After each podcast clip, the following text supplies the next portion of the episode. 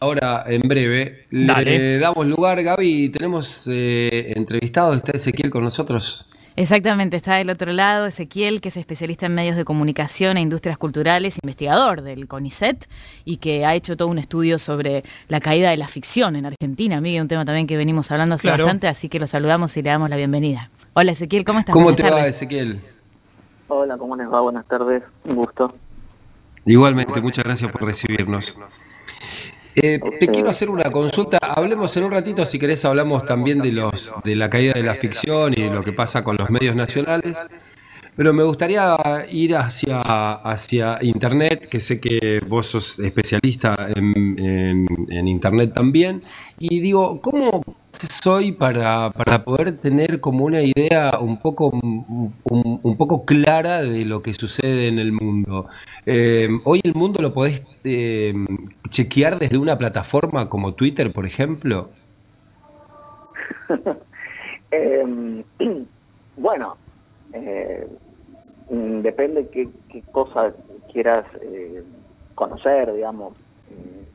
No, no, no sería del todo aconsejable, si uno quiere informarse sobre lo que pasa en el mundo, eh, reducir eh, la dieta de, opciones a Twitter. Eh, no, dije Twitter, Ezequiel, dije Twitter como decir Facebook, como decir Google, como decir algunas de Facebook, no sé, sí, algunas de estas super plataformas que creo que, que, tienen, digamos, bueno, incidencia sobre la comunidad. Claro, es que de alguna forma eh, terminamos eh, en, alguno de los servicios que ofrecen estas empresas que vos nombraste, eh, cuando queremos encontrar alguna información o, alguna cuestión también vinculada a la conversación online. lo que yo te estaba por decir es que estas empresas trabajan con criterios editoriales que no son, digamos, eh, demasiado transparentes o que eh, están muy apegados a la búsqueda de la retención de nuestra atención ahí adentro. Eh, entonces suelen jerarquizar y darle mucha visibilidad a algunos contenidos que no necesariamente son los mejores contenidos. entonces, las noticias falsas, los videos basados en mitos, en los videos espectaculares, con medio flojo de papeles, con, sin basamento científico y demás, eh, son premiados por algoritmos que deciden eh, cuánta visibilidad se le otorga a algunos contenidos en estas plataformas, por lo cual eh, es muy probable que uno termine consumiendo ese tipo de contenido. si no tiene algún tipo de, entrenamiento previo en la búsqueda, en, la selección, lo que, de todo eso que hay ahí. ¿Y cómo podemos salir un poco de esa trampa? Porque, digamos, la mayoría, yo, mis hijos, la mayoría de lo que conozco, como que usamos los mismos buscadores, como que estamos medio monopolizados por ahí. Eh, sí. Em, lo, bueno del asunto es que hay como una preocupación creciente eh, de, los estados, digamos, no solamente de Estados Unidos, de Europa, eh, y también de las propias plataformas por eh, tratar de no resultar espacios tan tóxicos porque eso va a fin del día en, detrimento de, su, propio modelo de negocio.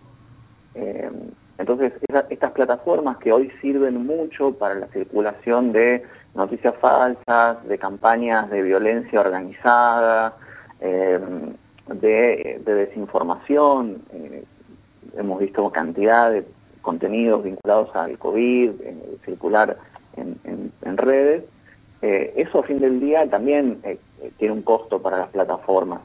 Entonces es creciente la implementación de políticas de autorregulación, es decir, políticas que las propias plataformas se imponen a sí mismas para tratar de filtrar, a veces de forma automática, a veces de forma humana o en una combinación de ambas, contenidos que consideran ellos no son eh, de buena calidad. Por supuesto que en el medio se llevan puestos un montón de contenidos que no tienen nada que ver, pero eh, nosotros como usuarios tenemos un margen más o menos acotado de, maniobra, eh, porque son muy poquitas las plataformas que han ganado en escala que, bueno, sí, evidentemente organizan y concentran, se, se concentra ahí buena parte de la conversación pública en, la actualidad. Entonces es muy difícil decir, bueno, si no te gusta Facebook, andate a otra. ¿Cuál sería la otra, digamos? Claro.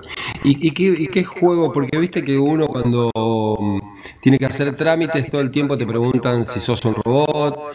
Escucho hablar un montón de bots, de como que hay, bueno, de hecho se utiliza también, no sé, eh, en educación, el, chatbot para hacer consultas sobre cosas de educación.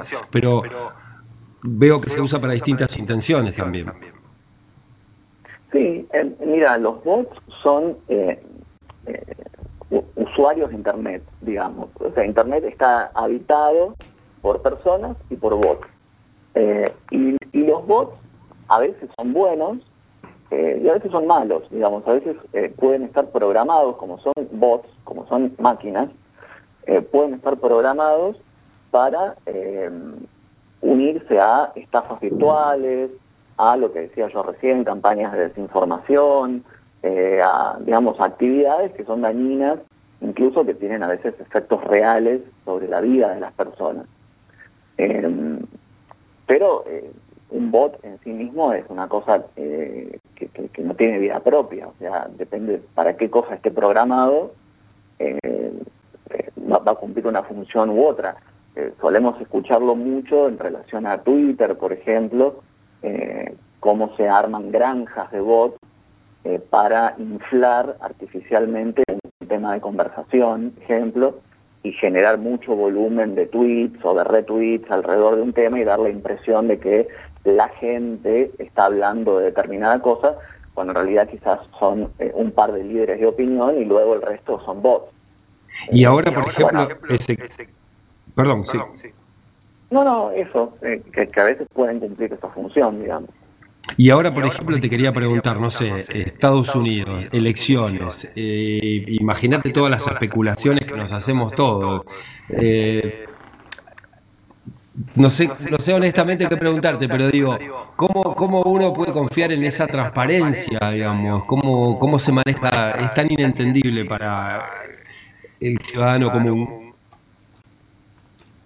Sí, eh, bueno, Estados Unidos, digamos, es como la, casa de todas estas plataformas, ¿no? Entonces ahí es por donde empezó eh, parte de lo que yo te, contaba recién, de estas políticas que las plataformas tienen para tratar de eh, marcar contenidos que no son de buena calidad.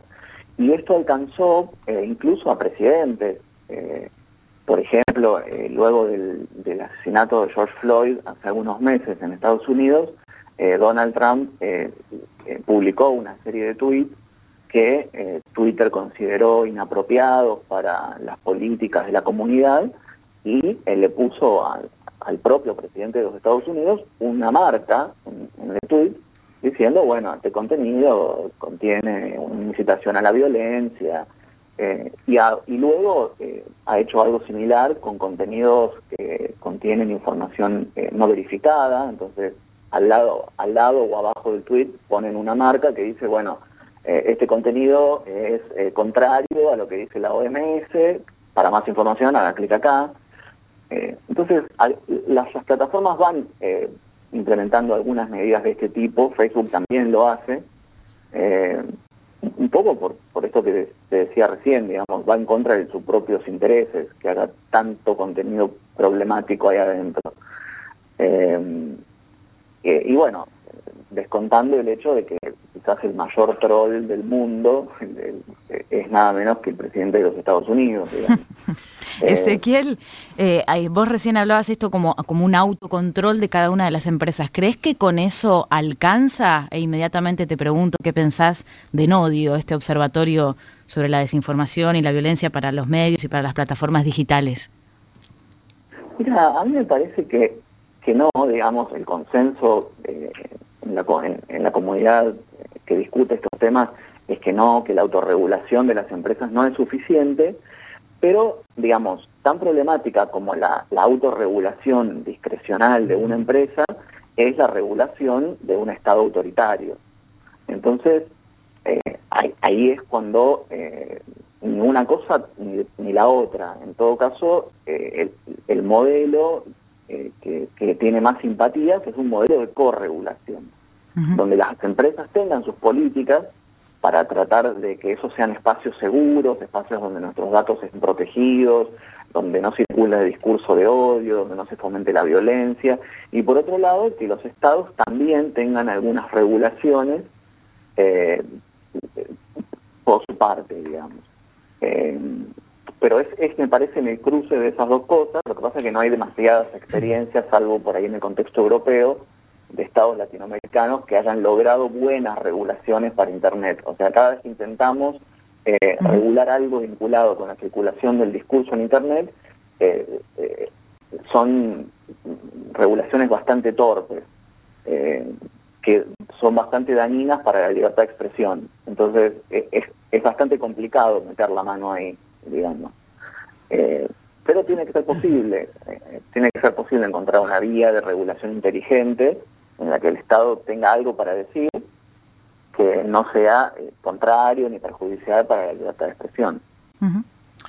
Ezequiel, te saco un poco de este tema y nos metemos un poquito en el mundo de la ficción que me interesa particularmente. Preguntarte, bueno, el, estudio del análisis de la crisis que haces es absolutamente palmario, digo, los números son incontrastables, la caída de la ficción, estamos hablando de la caída de la ficción en la Argentina de hace por lo menos una década, hay un montón de variables, pero una de las variables así como más este, visibles es el costo que tiene producir ficción en la Argentina frente a lo que cuesta comprar una lata. Y es algo que no viene de ahora con la pandemia o con la crisis, me parece que es algo que ha pasado o que pasa de hace bastante tiempo. Eh, ¿Qué lecturas es eh, de esta cuestión, Ezequiel? Sí, em, esa variable es determinante, digamos. El tema del, costo-beneficio que tiene producir acá eh, con comprar una lata es, eh, eh, una de las cuestiones determinantes.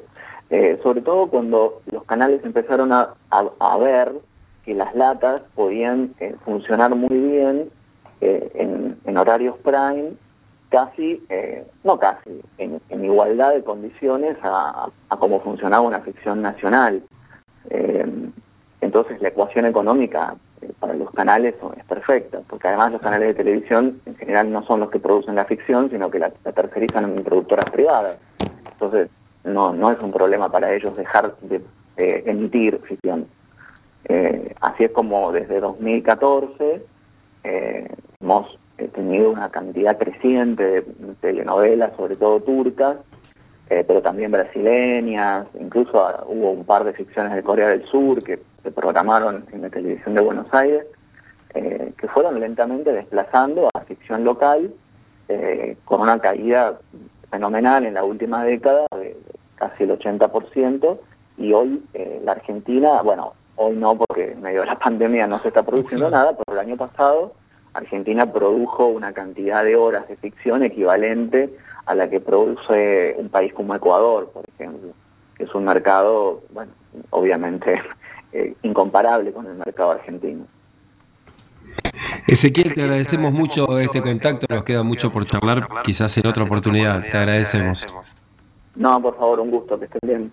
Hasta luego. Muchísimas gracias. Ezequiel Rivero charlando con nosotros. Bueno, se viene el informativo y luego seguimos un poquito con esto que nos dejaba ahí picando, ¿te parece? Sí, la verdad que sí, ¿eh? nos han quedado... Eh, ya vamos a buscar otra oportunidad para hablar con Ezequiel, porque aparte se ve un pilón de, este tema, eh, podemos repasar algunos de los números de, de, la ficción particularmente y de cómo la están pasando. Pero nos vamos a las noticias, 18.30, enseguida volvemos, hasta las 20 hacemos ahí viene Ramón.